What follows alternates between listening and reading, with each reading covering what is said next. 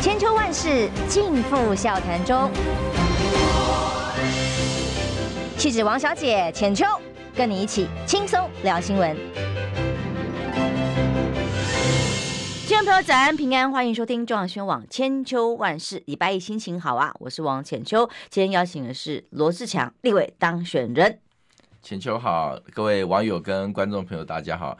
我今天来当赖世宝好了，其实是这样，这个故事是这样的哦。其实我上礼拜就已经敲好了，强哥是礼拜一要来，结果礼拜五在访傅坤奇委员的时候，线上就有人突然冒出来就说：“哎呦，还。”王前秋喊访问傅坤奇是代表韩国瑜支持傅坤奇当总招了吗？嗯、我说没没没没没，我们节目呢其实是持平，跟韩国瑜立场没有关系。我接下来会立刻找这个赖世宝委员来上节目，然后我一下节目立刻去联络，那他也立刻答应，就说那我现在时间也只能今天呐、啊，如果他今天不来，后面时间也不适合了，所以我就立刻跟他敲了啊，他也立刻说好，结果到礼拜六晚上。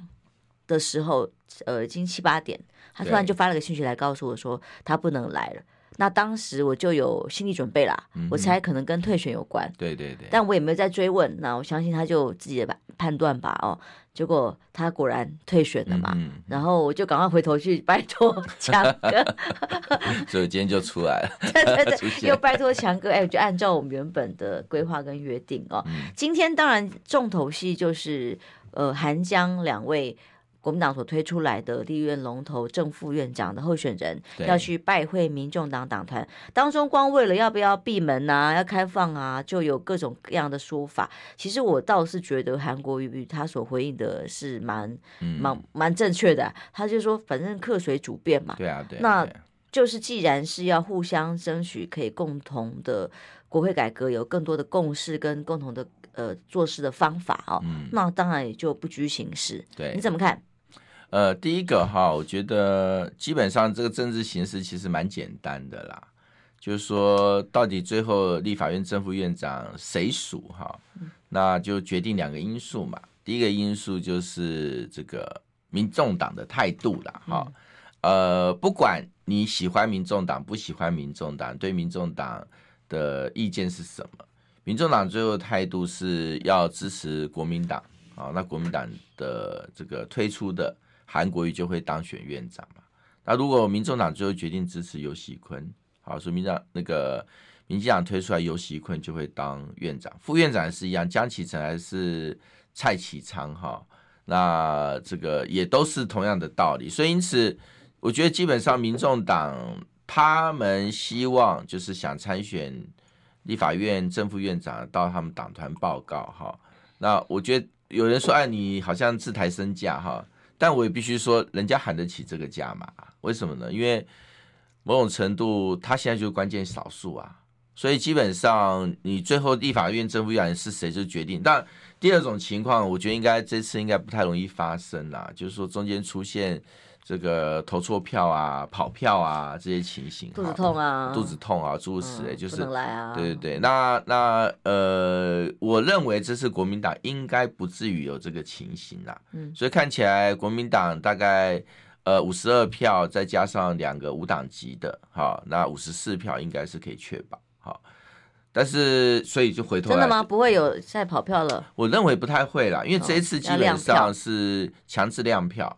因为跟我们跟我推的一个国会改革有关，好，就是我在我们的立法院立委座谈会当中，哈，那大家在讨论到跑票的问题啊，然后就说要要要求亮票，那时候就提了一个建议，朱立伦也采纳，所以党团这边也采纳，就是说我说我们在讨论要不要亮票，好，那只是一个政党的一个所谓的道德标准而已，对，道德标准而已，哈。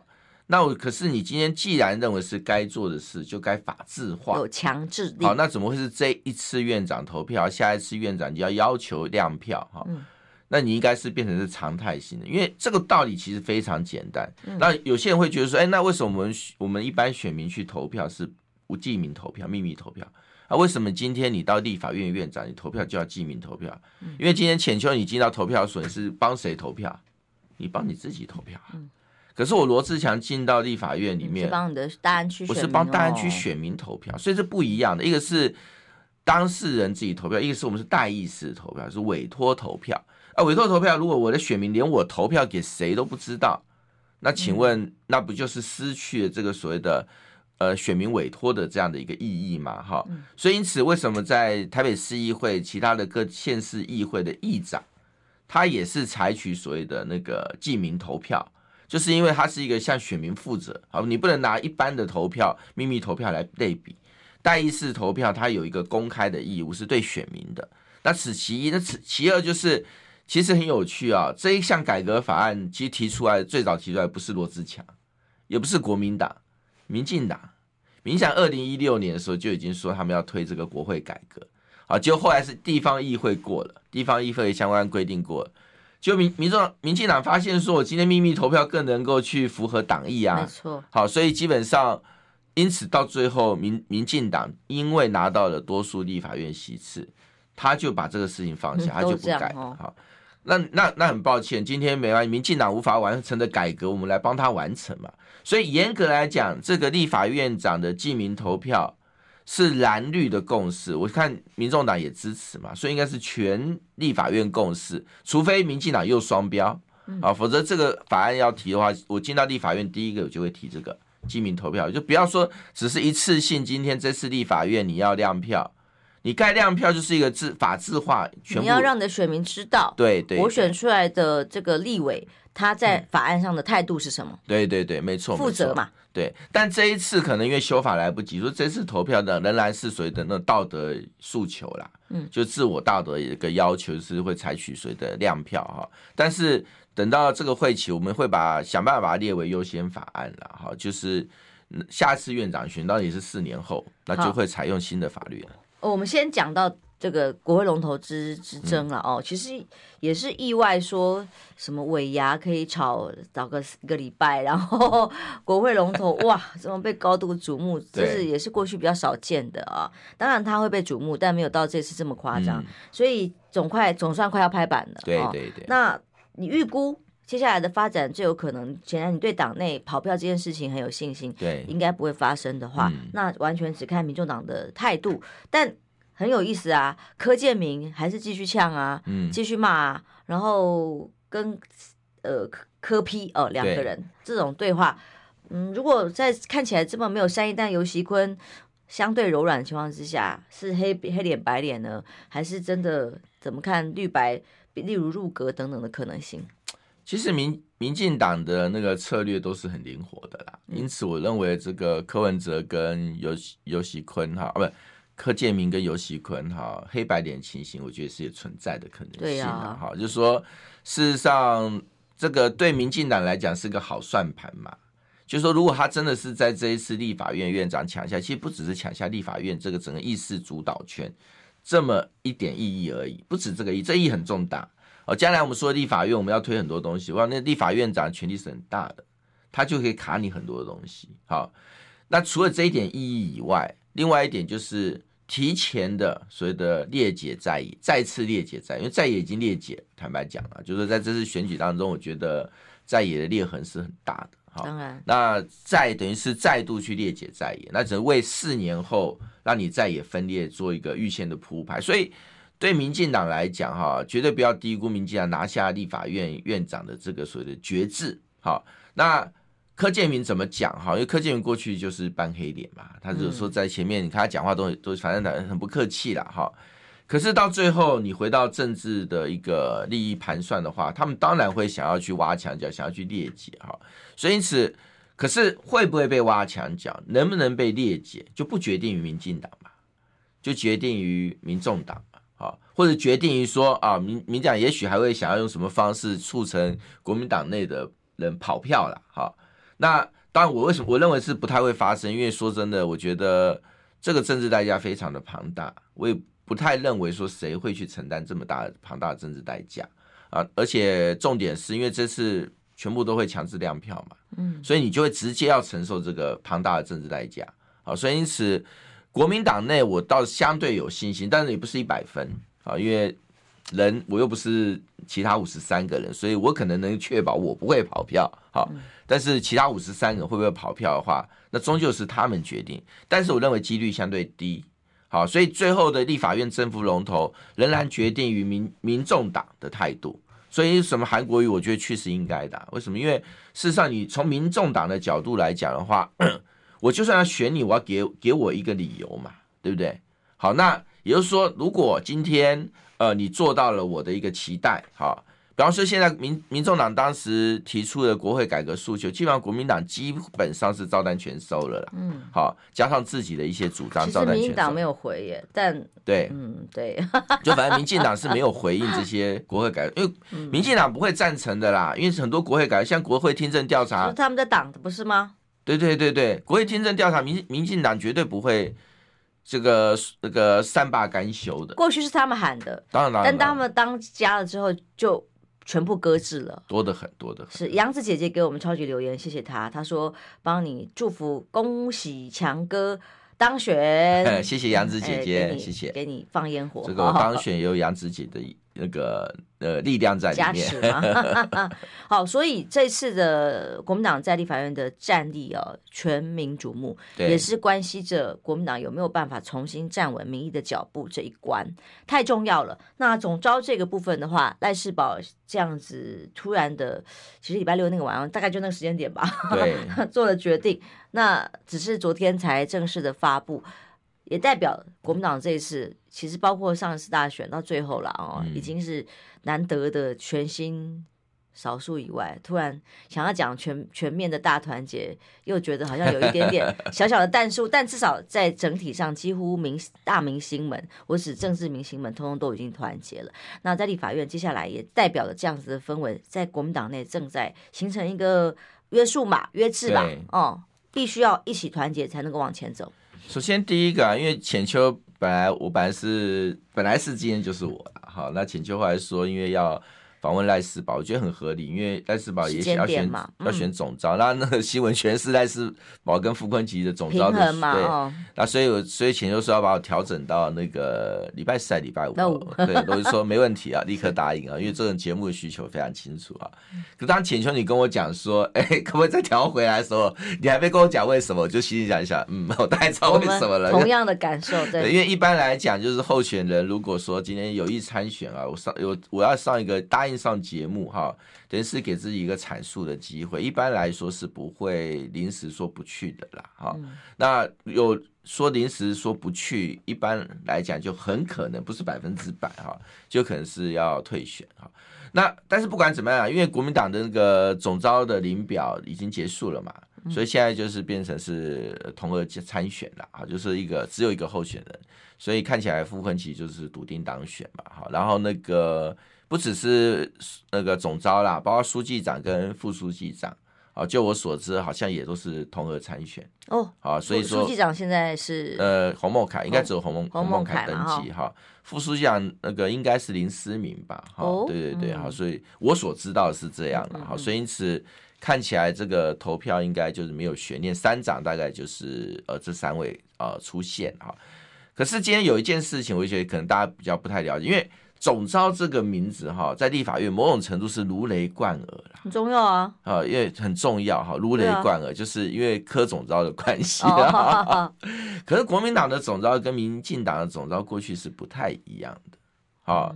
那柯建明他横着走的，哎，对对对，我国民党总召没有横着走啊，国民党总召通常一般来讲，你会发现服务哈，客客气气的，客客气气，基本上是这个打工作揖，客客气气啊，就不像说柯建明这么凶狠啊，好像横着走哈，所以严格，而且国民党总召一般的惯例就是说，可能一年就会一任，就就就轮，下次就换人了哈。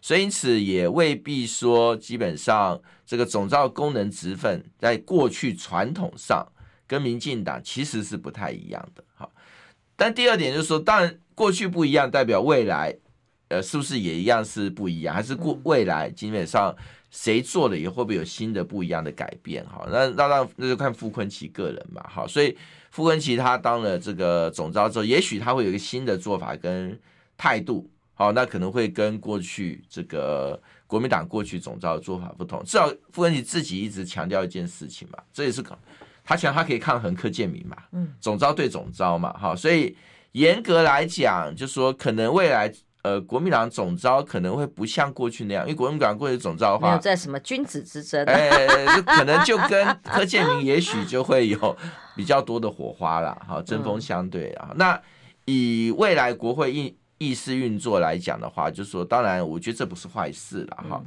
当然还是要看具体的傅昆奇是怎么表现啊，这一点就是。呃，他我看他也提了很多改革的诉求嘛，哈，那这些改革诉求跟党啊，甚至跟我们个别的呃立委呃，就是当选人，我们的诉求是一致的哈。那如果说今天总召他的跟大家的党团也好，跟党也好的那个政策立场是一致的话，那当然在推动上的话，我们就会更有力道一点。好，所以这是来观察目前这个国民党总召，我觉得是可以考，可以去。参考的一个方向了。好，我们先进下广告休息一下，马上回来。二八二九三十。哎哎哎，三爷，你在算什么啊？我的剩三十万，什么时阵会到啦？中广新闻网 YouTube 频道即将要迈向三十万订阅喽！在这里，我们有最全面的新闻，最犀利的分析。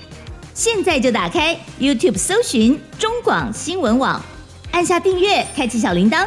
陪我们一起冲向三十万订阅吧！千秋万世尽付笑谈中。气质王小姐浅秋，跟你一起轻松聊新闻。欢迎回来，中央网千秋万世，我是浅秋哦。有时候真的觉得智者是寂寞的哦，这么早。很早很早就在这个节目上，从此被封口。哦，强哥从那个公投啊，各无意不语啊，那个攻啊、冲啊，突然间在蓝白河提出来之后，晋升自己晋升了一段时间啊，避免党内再有人攻击啊，或者是把责任。哎，推到你身上啊，等等的哦，所以变得低调很久了。我跟他讲个笑话哈，我这样选战很有趣，到最后我不是开玩笑的哈，我这样选战我的对手不是苗博雅，是金普聪。你今天哎，真的真的真的，我我不是亏他哈，我不是亏他，因为是真的是他。哦，我看到看板上面有金普聪的照片。因为因为我选战到最后，我的我的内参民调在一直是维持大概赢他十二个百分点。到最后的这几天哈，我直接被砍掉四个百分点左右，所以开出来的票只赢他八个百分点。很多人问到底发生了什么事，怎么突然差距急速拉近哈？因为最后那三天我的对手你要佩服他啊，黑韩满天飞耶，他不是黑韩而已哦，他厉害哦。一般黑韩，比方说我今天说就这个呃浅秋哈，你你你没干的事，他说你干了嘛，对不对？这是黑韩啊，这种黑韩很多，民进党的那种黑韩招数很多。可是你有没有看过一个黑函哈？今天我说王浅就是罗志祥说王浅秋贪污，就是用你们国民党哎，对，用你国民党用你的好朋友好的那个名义发黑函说你是什么什么样的人哈？你今天多差多差多烂多烂哈？然后底下推荐大家，请大家支持苗博雅，他用了三个人，这一招蛮狠的，非常狠。第我查过选举史上从来没有过，因为一般来讲，我今天黑函我就是说今天我就造谣你王浅秋你是什么什么什么哈。但是很少见会用你的朋友、用你的同党来去造谣，你说你是什么什么什么。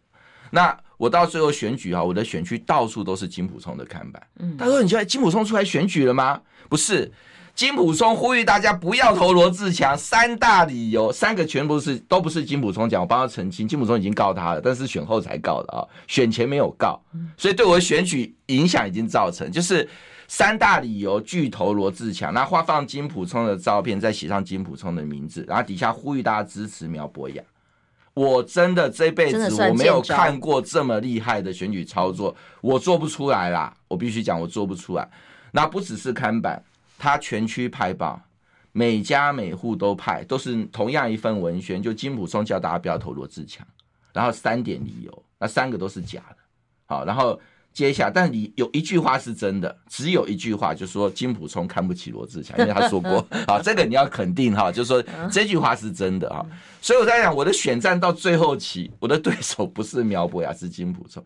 那另外一个他也厉害啊，就蒋乃馨嘛，蒋乃馨是大安区的前立委，他有到你的造竞选中大会，他是我的竞选的荣誉主委，嗯，是我的荣誉主委，一路从初选挺我到最后大选。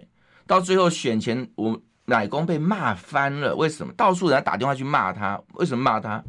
他说：“你怎么去支持苗博雅？”奶公吓一跳，说：“我怎么支持苗博雅？”他说：“有一份文宣呼吁大家推荐一本给呃呃推荐苗博雅的一封信，呼吁大家支持苗博雅。”哈，很长的一封信哦，肉肉等写，这蛮可恶的。但是写什么不重要，上面放的蒋乃馨的照片。嗯、那封信里面没有说蒋乃馨支持他，好，这个我要承认哈。可是你看那么密密麻麻的字。然后你上面放一张蒋乃馨的照片，请问任何的人看到这张文宣，你认为谁支持他？你当然认为蒋乃馨支持他嘛？这个才是深伪吧？Deepfake。那他也让你那奶公很生气啊！选前两天他发嘛，然后他就站出来，站出来就是抗议哈，有什么用？连一家一家新闻台都没来发记者通告，因为选前两天谁关心这个新闻啊？真的啊，见招，但是会影响到。基层在地的这些选民，对，那第三个厉害就是他用蔡思平打我，跟蔡思平二十年老朋友了。他说蔡思平推荐他，那后来还好，蔡思平出来澄清，那没有用嘛？你你澄清只是新闻澄清，嗯，但在地区他放的俄语啊，出的发的文献、嗯、文学那是针对性的，所以蔡思平，我我从来不找他。怎么会有这种人哈？我用这种啊，不，我跟你讲，你要佩服他，我真的超佩服他的，我歧视他，因为我。我我没看过，他跟我们不是同一个 level 的人，不是真的做出这种行动的人是加波追准。我我刚才各位都可能不知道，我在最后那几天，各个所有的地方哈都回报，我的整个选群被动摇，非常严重的动摇。因为大家都说，你看蒋乃新、蔡思平跟金普聪都支持苗博雅，三个都攻击你，那你今天你连对，那你今天那就代表我这个人 评价很糟糕嘛。那所以因此，那你也来不及反应，为什么他最后选前三天才做这件事的？我开记者会，就像奶公开记者会没有用算意图使人不当选选办法。我跟各位讲啊，我有告啦，但是我跟你讲告不过啦。为什么？我太太清楚了。现在检察机关谁加谁谁加的啊？嗯，我们告的案子都不会过的啦。嗯，啊不会过之后，他又会出来消费你啊。所以你看，你告的没过，对不对？你是什么乌龙？怎么样？怎么样？那但是选举不过还好，因为。因为我本来赢十二个百分点了，还算有个空间，好险，所以，被打掉四个百分点，还是当选。但是我在这边，我也是，我也不客气的讲，就是说这样的选举方式，说真的，下次还是会再再一次。哎，在大安区选民已经是这个资讯接触非常的密集，大安区已经不容易动摇，但是我还是被打掉四个百分点。嗯，好，所以这一点是坦白讲，所以我才讲我的对手不是苗博雅，是金普聪。到到处都是他的看板，真的是很离谱。我看到也吓一跳。好，所以呢，接下来到立法院去，强哥要推几个重要法案啦。就是我们过去看到那个嚣张跋扈的苏贞昌嘴脸。期待不会再发生，嗯哦，例如啊，呛立委、骂立委，哇！不过哎，对对，我刚刚提醒一下，有些朋友一直在直播室上呼吁要我找郑丽文来啊。那丽文姐之前是因为身体不舒服开刀了嘛？那后来是出国去了，我等她回来。但你们的呼声我都听到了。你看她以前苏贞昌连郑丽文都敢呛哦，是啊，没更小嘛。对呀，在那叫什么叫吵死的什么哦，拍桌子啊，骂赖世宝要比大。大声，我不会输给你，什么等等。对，哇，刚刚讲没追准，不在同个 level。苏贞昌身为贵为堂堂的行政院长，更是藐视国会对于民意代表、民意所选出来的立法委员这么的哇瞧不起，这么的恶质。然后反质询之外，那还有诶各种，你要好几个你要推，你推的好多，我来先讲一下这件事情。这是当时大家最看不下去的。其实我一当选立委哈，我在我们团队就在研拟第一步是研拟国会改革法案了哈，所以当时我就提了，我提了五项国会改革的法案啊，那国民党都全盘接受哈。第一个就我刚刚前面讲的国呃国会议长记名投票，那第二个就是那个国会听证跟藐视国会罪哈。嗯，国会听证对。好，那这两个是绑在一起的，国会听证是强化这个立法院的监督的宪政权利好。然后，因为你会发现现在的整个的台湾，我们的民主的状况，我觉得是非常危险的哈。因为民进党执政这八年，不是因为总统他当大家觉得乱七八糟，而是立法院他过半了哈。这些年来，你看监察院，请问各位，监察院有在认真的去弹劾？在睡觉啊？对，都在睡觉，不是提了很多案子？对对对对，通通哎全部被打回来哈，呃不意外啦，不意外了哈。那第二个是你看到就是说司法减掉哈，法院还好啦哈，但是减掉基本上。就被民进党驯化的很严重，这跟升迁机制非常有关系。对对对对，因为就是民进党可以掌握他升迁嘛，好、嗯，所以因此你发现我们去提告的那个法法案那个一些弊案哈，基本上检察官是不动，但是民进党来告我们的啊，基本上就会动。好，所以基本上这个司法哈，尤其减掉这一块哈，他的现在被民进党所谓的那个伸手的非常严重。那其他大法官现在你看大法官基本上。呃，也全都是民进党提名的人，好，因此只剩下国会，它变成民主制衡的唯一防线，就是唯一防线，加上一部分的媒体了，哈，因为因为媒体现在也被绿化很严重嘛，还有少部分媒体是呃以第四权的角度在监督，哈，中广新闻网，对对对，中广新闻网，哈，那因此，好，国会听证的这一件事情，就是强化基本上国会对于很多的法案、议案或者是事件，它有一个。所谓的那个强制的一个调查，或者是一个所谓的取证的权利，那它的搭配是藐视国会。为什么？因为现在美国哈，你今天到国会上面去做伪证、说谎，哈，然后去对国会的那个议员哈，采取非常攻击性的态度，违反严重违反议事规则的时候，它是有刑责的。那这样的话才会让国会，因为。大家就跟我前面讲说，立法院为什么要正副院长要记名投票？因为我们其实代表不是我罗志强，我代表是大安区的选民。所以当苏贞昌在前前面呛蒋万安说：“啊，你叫什么叫？”他去呛郑丽文说：“啊，你比更小。”他去呛那个那个那个郑正前说：“比大声，我不会比你，我不会比你比你那个小声。”哈，啊，赖世宝哈，他在对的不是赖世宝这个人呐，啊。他对的是赖世宝后面文山区的选民啊，他对的是那个中山跟北松山啊的那个蒋万安的选民啊，所以因此你今天要求，而且说真的，官员现在说谎都没有责任呐，真的。对，那你赋予他一个法律责任，他到台上去，他就得好好备询，他就得要诚实正言。那这样子，我们的监督才会有意义，就像到法院去一样嘛。没错，没错，是有法律效力的。对对对，所以因此，这是一个所谓的呃民主监督制衡很重要一步，这两个是搭配的了哈。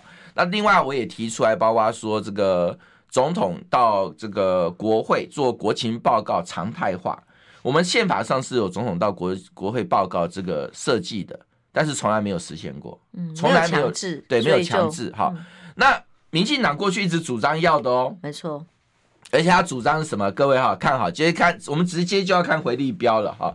民进党不但主张总统要到国会去做国情报告，而且他要求是即问即答。嗯嗯嗯，啊，就是说你今天总统在那边，对不对？我昨天节目上来讨论王定宇回应的多重啊？对啊，他说这是违宪，对，藐藐视。呃，人呃，总统他们什么当了总统，总统他们呃，他们多数在立法院七年了，都没有这样要求，八年了啦，七年多快八年都没有这样要求过。废话，还在讲什么废话？你在马英九执政的时候有没有要求过？对不对？对啊，你那时候骂的多难听，是，而且要求即问即答。所以我我跟你讲，还是我再强调一件事情，今天是我帮民进党实现这个改革，也不要忘了哦，赖清德自己在选举的时候都承诺他会到立法院做国情报告。所以，哎，不要那么快哈，不要那么快 又又双标回立标。所以这个将来在国会里面，而且我们要求是常态化。为什么？你看，我们曾经有个总统七百四十五天不开记者会，不面对外界任何的一个一个所谓的质质问，不对外界来针针对所谓国政的问题来接受大家的检验，还不用质问，只是提问，有疑问，哎，我可以问一下嘛？都不让你问，都不不让你问啊！七百四十五天，两年的时间呢，一半的任期，哎。我们至少这一个所谓的国会那个国情报告常态化，对不对？你看是一年还是半年？哎，其实讲这个我蛮有共鸣，我插个话，因为黄明志最近出了一个新的专辑，对，他酸老共的言论自由嘛，对。然后我看到绿媒都做很大，可是就是在那个提问说有没有意见有没有意见的时候，然后大家有个人哎，我有个问题，然后就被拖出去，我觉得哎，我们台湾不是也是这样吗？记者不能问呢、啊，就拖走了，对对对有差吗？啊，对，所以所以因此哈，那进到国会的第一步是先强化国会职能啦。嗯，那这一点我我的感觉就是说，看起来蓝白是有共识的。嗯，好，在很多的立场上是一致的，那就是并肩作战嘛。那因为强化国会职能哈，其实对蓝跟白都是正面的，的都是好处的哈。那也是对于属于民主监督制衡的一个强化，所以这一点我相信蓝白应该，当然啦，怎么做哈，技术上可能会有一些不一样的意见，嗯，但是方向上我觉得双大家应该彼此意见是一致的。但因为现在赖清德说他。受邀又愿意到立法院去做国情的说明，但是他不接受即问即答。对，他说违宪，那那有宪法没有啊？宪法没有规定啊。嗯，宪法没有规定。你直接拿个宪法条文跟我讲说不可以接受国情报告的即问即答。巧芯还拿出了立法院的议事规则里头就有一条，啊，当然立委对于他的报告内容疑问，当然可以提问，对，只是有没有即问即答，这可以讨论啊。嗯嗯，但即问即答当然是比较好看嘛。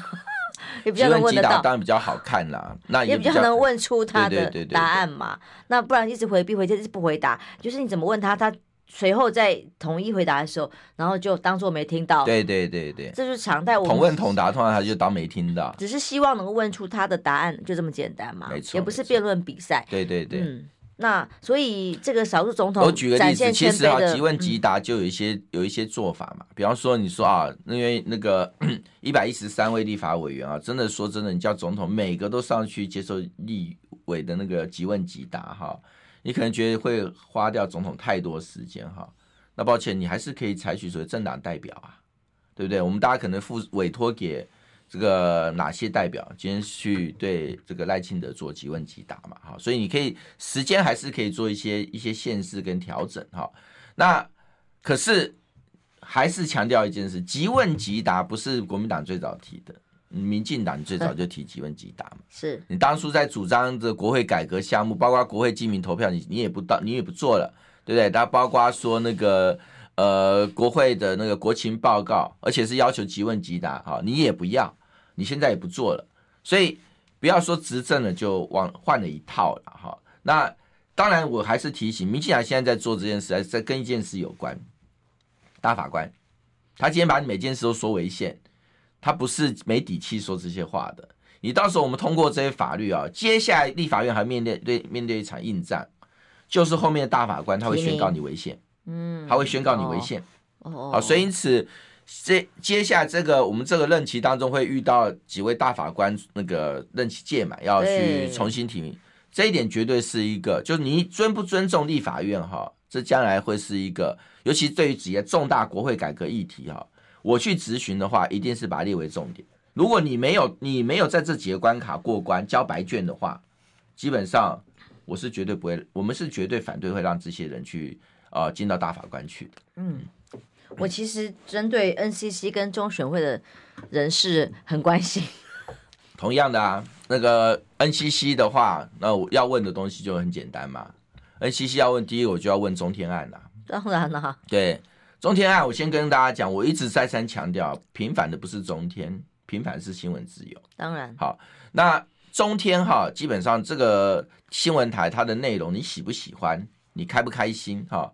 你可以讨厌他，好，你也可以喜欢他，这阅听众自己选择。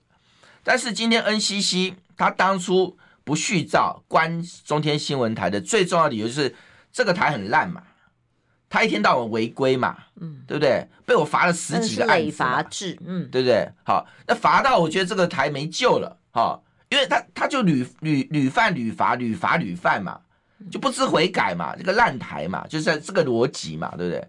结果他罚中天的案子全部被法院打脸了，代表说当初罚都是错的啊！已经十个案件，对，十个案件了，十四败嘛，十个案件嘛。嗯，那我就问各位了，今天当初就说哈，我今天要把罗志强关起来，对不对？是因为呃，你觉得我偷东西嘛，对不对？所以你把我关起来嘛。可是后来你发现我没有偷东西，那请问你关我是对的吗？代表你关我是错的。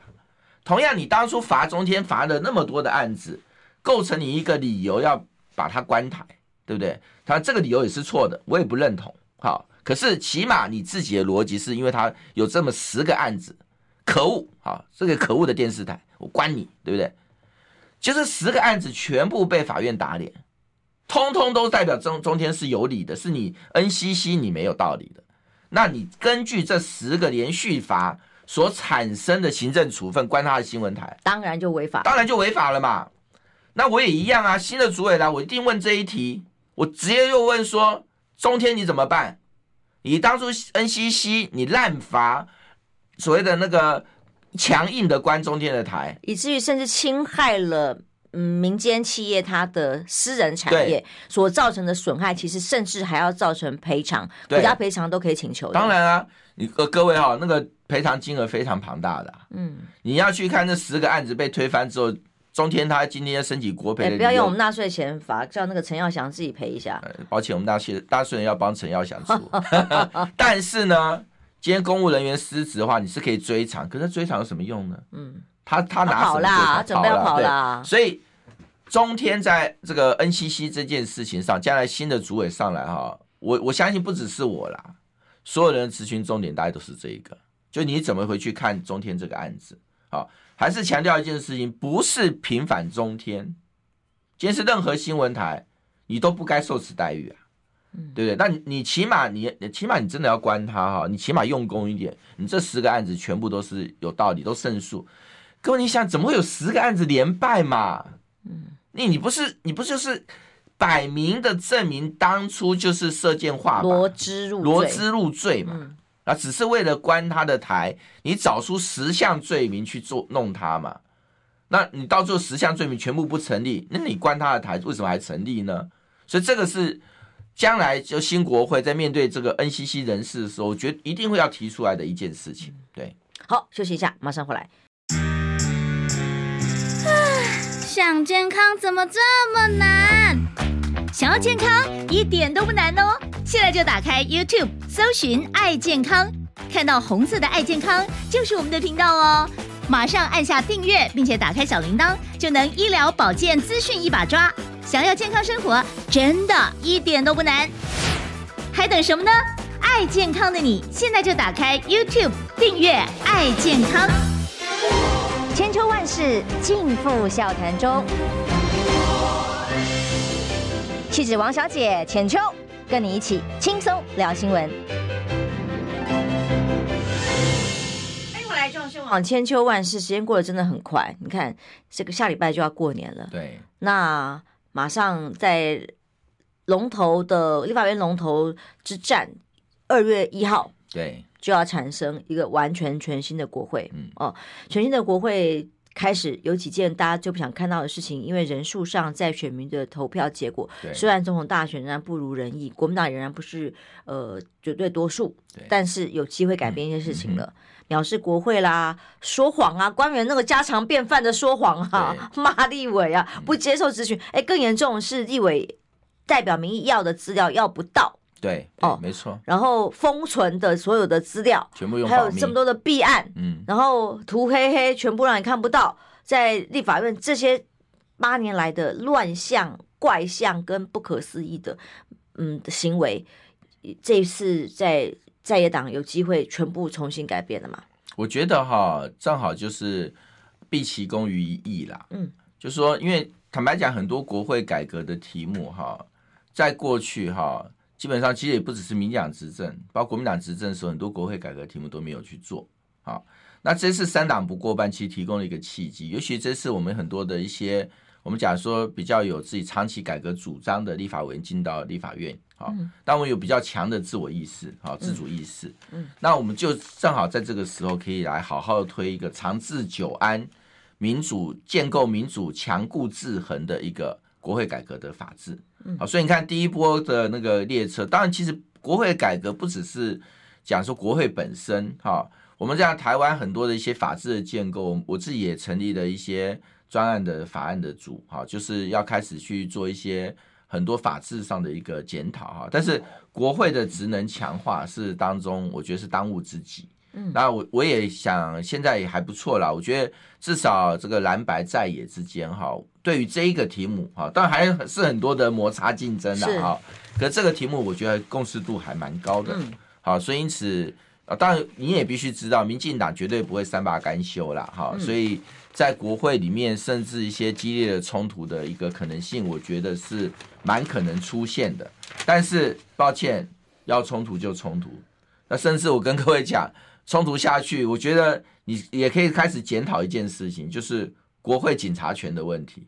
啊，国会议事的问题，那是都可以来检讨啊。那为什么要去用所谓的啊？国民党在少数的时候也也你你今天也是横着走，那现在你少数你也横着走，那那请问那当初多数选出来的这个呃在野的民意，那不需要尊重嘛？好，所以这个是将来我觉得一个议事攻防的重点。当然，我可能有一件事我要讲，就是说，我觉得我还是对民众党有一个提醒啊，立法院正副院长哈，不要忘了一件事，立法院长。对于议事，他的所谓的程序，他有非常强的那影响力。所以今天啊，如果说真的让民进党来当上立法院长的话，其实对将来不只是国民党，包括民众党在立法院的议事表现，跟我们想要推的改革法案，都会增加非常多的难度。好，所以表示国会这慢慢排吧，对对对，排到后面去吧。所以，嗯、所以这些东西其实才是我觉得要提醒，就是虽然我必须讲了，诚实讲说，在选举的过程当中，这也是我们不乐见的。当初我就是主张那个政党轮替大联盟嘛，我们就不乐，我不乐见不是这次选举，因为我们都预料到，一旦这次选举破脸之后，四年后还是一样，我们未来四年后还是有这个问题啊。那民进党的依靠还是说，今天四年后你们继续再也斗成一团呢、啊？那八年后还是啊，两年后就要先竞争了，马上就是那个县市长嘛。嗯、可是这个都先先是放到正，因为政政党有竞争啦，可以理解。是可是今天如果说是双方应该要有共利共赢的一个局面的话，嗯、立法院院长我觉得就不能不去思考，因为立法院院长今天只要是民进党的当选的话，将来我们现在想了很多的国会改革，我跟你讲，到最后可能也过不了。为什么？他用各种透过立院长各种的议事程序，来去骚扰阻拦你，那请问你怎么办？所以啊，民众党也要眼光看远一点，嗯、路走得远，这个是关乎自己政党的形象，嗯、这才是他的存续的关键命脉。没错，没错。哦，如何界定他跟民进党之间的差距？因为我看到赖清德昨天在台中的所谓感恩餐会上面讲了一段话，我就觉得，嗯，这个话好，我看怎么看怎么怪哦，来跟大家分享。他昨天说呢，民进党呢过去中央执政，屈的不够低，腰弯的不够弯，或对手进步更多更大，那什么意思啊？他还不够嚣张吗？民进党向来把很多话都说反话了，主要就是很多文青式的语言嘛，那蔡英文的名言“谦卑，谦卑再谦卑”。那你估预估这重点再来，赖清德会腰弯腰吗？他连赖皮聊都赖皮下去，那接下来第一仗真的就是人事跟阁揆组阁的这个名单呐、啊？简单吗？会弯腰吗？不是，你如果你真的要做到那个谦卑，不不是喊口号的话，你就那个国，你这个国情报告，哎，几问即答，几问即答，那腰弯就够弯，够弯了啊。对，那不要只是说一套做一套了，真的啊！你那你就接受国会这个国情报告，即问即答。嗯，你不是要弯腰吗？不是要谦卑吗？对不对？怎么看怎么怪这不是要够低一点吗？那那你就从这件事做起啊！那要不要这样做？给赖清德的劝告是：你不要认为这个即问即答，哈，是对你的压力，你要把它当做对你的督促或者是鼓励。啊，为什么？因为。国民进党过去哈会失掉六成民意哈，靠着在野分裂当选，原因很简单，没有监督制衡。绝绝那个中山大学女学生送你的话，你记住，绝对的权力使人绝对的腐化。你赖清德一模一样，不是蔡英文这样。你当失去制衡的权利，就必然腐败。那你今天就让制衡的力量可以作为你的老师，作为你的盟友，作为你的后盾，然后呢，时时督促你，你要谦卑，你今天要面对人民谦卑，那你就从国情报告，你叫你那些王定宇那些都闭嘴吧，对不对？你叫他们支持赖清德啊，我赖清德今天就是要做一个跟蔡英文不一样的总统啊，我要做一个负责任的总统，倾听民意的总统啊，那你就从国情报告开始做起嘛。那难道你今天还是心里盘算是要学蔡英文躲七百四十五天，不接受外界的任何的所谓的国政的一个询问吗？啊，所以腰要够弯，国情报告就是给你表现的机会啦。嗯，对，嗯，所以啊，我就很期待说他所谓的弯腰怎么个弯腰法。国情报告把赖皮寮的进度说清楚一下，至少对啊，这是最基本款嘛，然后再来如何尊重立法院，它既然是少数政府，立法院的职权哦，在阻隔的时候尊重到在野党，你觉得再提一个像苏贞昌这样的人，几率应该很低了，那来个郑文灿。也不错啦，蛮有戏的。有你们在目前，当然昨天我们节目讨论了很多，有说郑丽呃不不郑丽文，对不起，郑文郑文灿郑丽君的可能性，因为他跟赖清德关系很深嘛。他过去就是赖清德的风格都是只要我喜欢，有什么不可以？对，就算。众千夫所指，他也无往矣啊！我爱怎么样怎么样，所以才会有所谓的你讲政党轮替大联盟，他讲民主大联盟，对，然后要提各种奇怪的人、嗯、哦来来，哎，其实苗苗苗博雅也算他钦定的人之一嘛。那他这么一个非要按照自己喜好所行来选定人选的人，这个阁揆组阁很难期待啊。呃，我基本上没有期待就没有伤害。哦。基本上，我觉得哈，民进党他终究有阁揆的任命权啦，这是宪政的权利，我们也会尊重他了哈。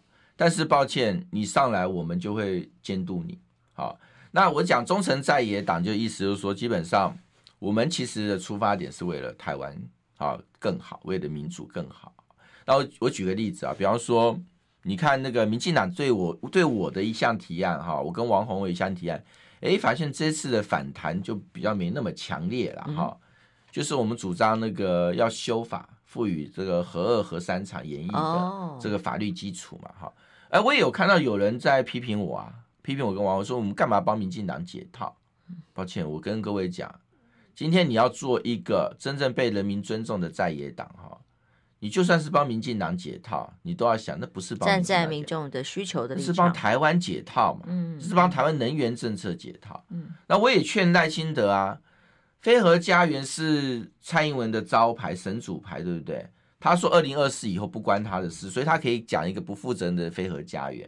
可是抱歉，二零二四以后是关你赖清德的事啊。